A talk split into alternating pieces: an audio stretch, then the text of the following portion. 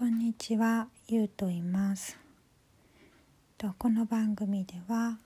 えっと、私が美術の話を、まあ、できるだけ肩の力を抜いてあの自分の感じたこととか好きな作品について話していきたいなっていうそういう番組です。と第2回で前回はあの、えーとまあ、美術館にいた時の話とであと、芸術っていうのはあの世界の美しさを発見する仕事じゃないかとあの自分で考えたことをあのちょっとなんとなくお話ししたりしました。でまあ、その中であの写真っていうのはあの世界の美しさをこう切り取るものであの音楽とか絵画絵っていうのはあの、まあ、今まだあの世界の中で発見されていないこう組み合わせとか重なりとかそういう美しさをこう発見していく、えー、そういう仕事のものじゃないかなっていうのをまあ言ったんですけど、えー、と今日は、ちょっと写真と絵っていうことについてちょっと考えてみたいなと思います。えー、とまあ、絵っていうのはもうずっと昔からあの何百年何千年も前からあのあってで、まあ、昔の人はすごいいろんなあの偉大な作品を描いてきたと思うんですけどあの写真はあの最近、まあ、ここ100年200年100年ぐらいの間にあの発明されたものですね。で写真が発明された時にあのまあもともとあのまあ、えー、まあ人物の肖像画とかあとはまあ風景画とかそういうのは、まあ、絵画の役割で、えー、目の前のものをこう忠実に写して記録するっていうのはそれは絵画の役割だったんですけど、まあ、それが写真が生まれたことで、えー、その役割が奪われてしまってでじゃあ、うん、絵絵に絵にしかできないことって何？みたいな感じで、まあ、いろんな作品がそこからこう広が生まれていろんな表現が生まれていったっていうあの絵画の歴史の中で写真の発明っていうのはすごいあの重要なあのポイントだったんですけど、まあ、そのあの最初の方でカメラが発明されてばっかりの時にあのモネっていう人がモネってねあの有名なあの睡蓮とか描いた人ですけどあのその人が「印象日の出」っていう作品を描いたんですね。で私はこの作品はあの実物では見たことがなくって教科書とかに載っての見たことあるぐらいなんですけどあのすごくあの綺麗で好きな作品です。筆のタッチっていうのは結構荒々しい感じでもうなんか太い筆の線がこう見えるあの見えます。で色は、まあ、グレーとグレーというか、まあ、水色というかあの、まあ、海の絵なんですけど朝の港のもやのかかった空気っていうのがその絵の具であの重なりで表されています。であの中心の方に日の出の赤っぽいオレンジのこう丸い太陽っていうのが描かれていてで中心にの方にボートが一隻海に浮かんでます。でそれはあの逆光になってて黒いシルエットみたいになってるんですけどここにまあボートの上に立ってオールを持つ人のシルエットが見えます。でこれはまあ風景画なんですけど、まあ、写真みたいな、まあ、写真そうリアルな風景っていう、まあ、ものじゃなくって、えーまあ、これあのモネが感じた朝の空気というかこうあの、まあ、もやの立ち込めてる感じ光の感じ、えー、とその風景から受けた印象そのものの、まあ、主観的なあの印象を描いたそういうあの風景の絵です。であの、まあ、写真とかあのリアルな風景画っていうのはあの、まあ、情報っていうあの意味合いが結構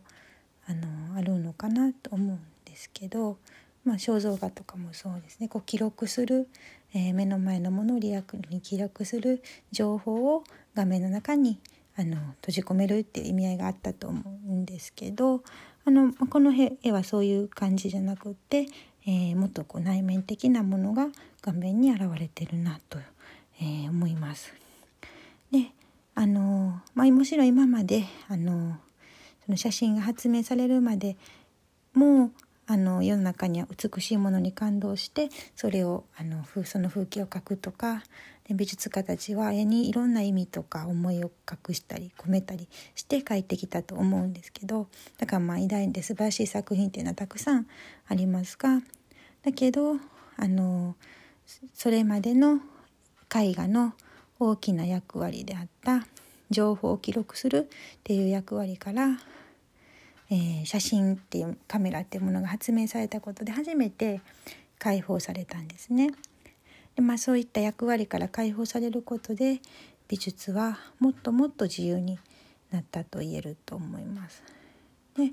まあ、そこからあの、まあ、モネの印象っていう作品に始まり、まあ、いろんな表現が生まれていって、えーと抽象的な作品とかもそこから生まれていきました。あの記録的な写真みたいな写真あのリアルな絵っていうのがこう記録的な意味合いが強い、まあ、忠実な記述みたいなものだとしたらモネの絵とか、えーと、あとはあの、まあ、抽象的な絵画で音楽を表したカンディンスキみたいなの作品とかっていうのはもっとなんかあの記録ではなく、まあ、詩みたいなまあ、あのもっと主観的ではっきり説明できないものっていうのを表現するようにな,、えー、なったものかなという気がします。えー、印象派、えーまあ、モネの印象派とか抽象それその後現れてくる抽象絵画とかいうのは詩ででまたさらに、まあ、その後もっとコンセプトコンセプチュアルなあの芸術っていうのが出てくるそういうのは哲学的なことを、まあ、表している哲学書なのかなとか、まあ、いろいろまあちょっとそんな風に考えてみました。であの、まあ、ここまで絵の話なんですけど、えー、と写真もあの、まあ、そうやってこう百何年前に百何十年前に誕生してであの絵画に代わって物事を記録するっていう役割を担うようになったんですけど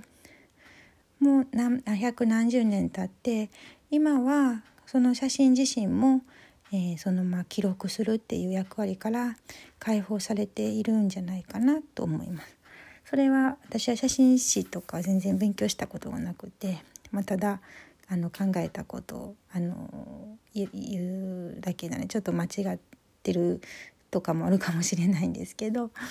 えー、まあ、写真について考えたのは写真っていうのは絵画よりも瞬間を捉えるのが得意ですよね。でまあ、だから決定的な瞬間を捉えたりとかあとは美しい構図を、まあ、探し出してフレームで切り取るとかそれもただの記録じゃなくってまああのさあの場面を探す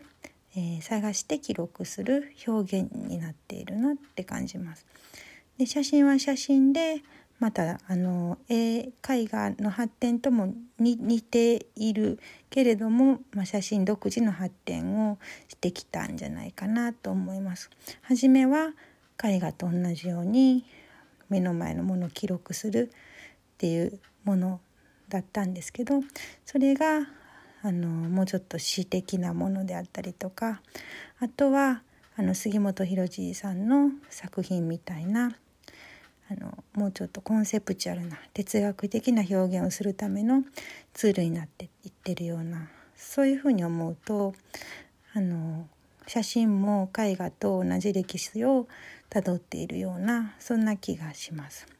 で今はあのデジカメ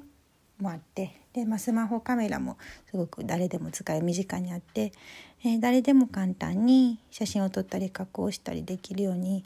なりました。ね、綺麗な風景をお手軽に、まあ、と撮ることができる。で、まあ、さらにそれをより綺麗に見せるためにあの色を変えたりとかあの色地を変えたりっていうのもあのできます。自分が見たものをあの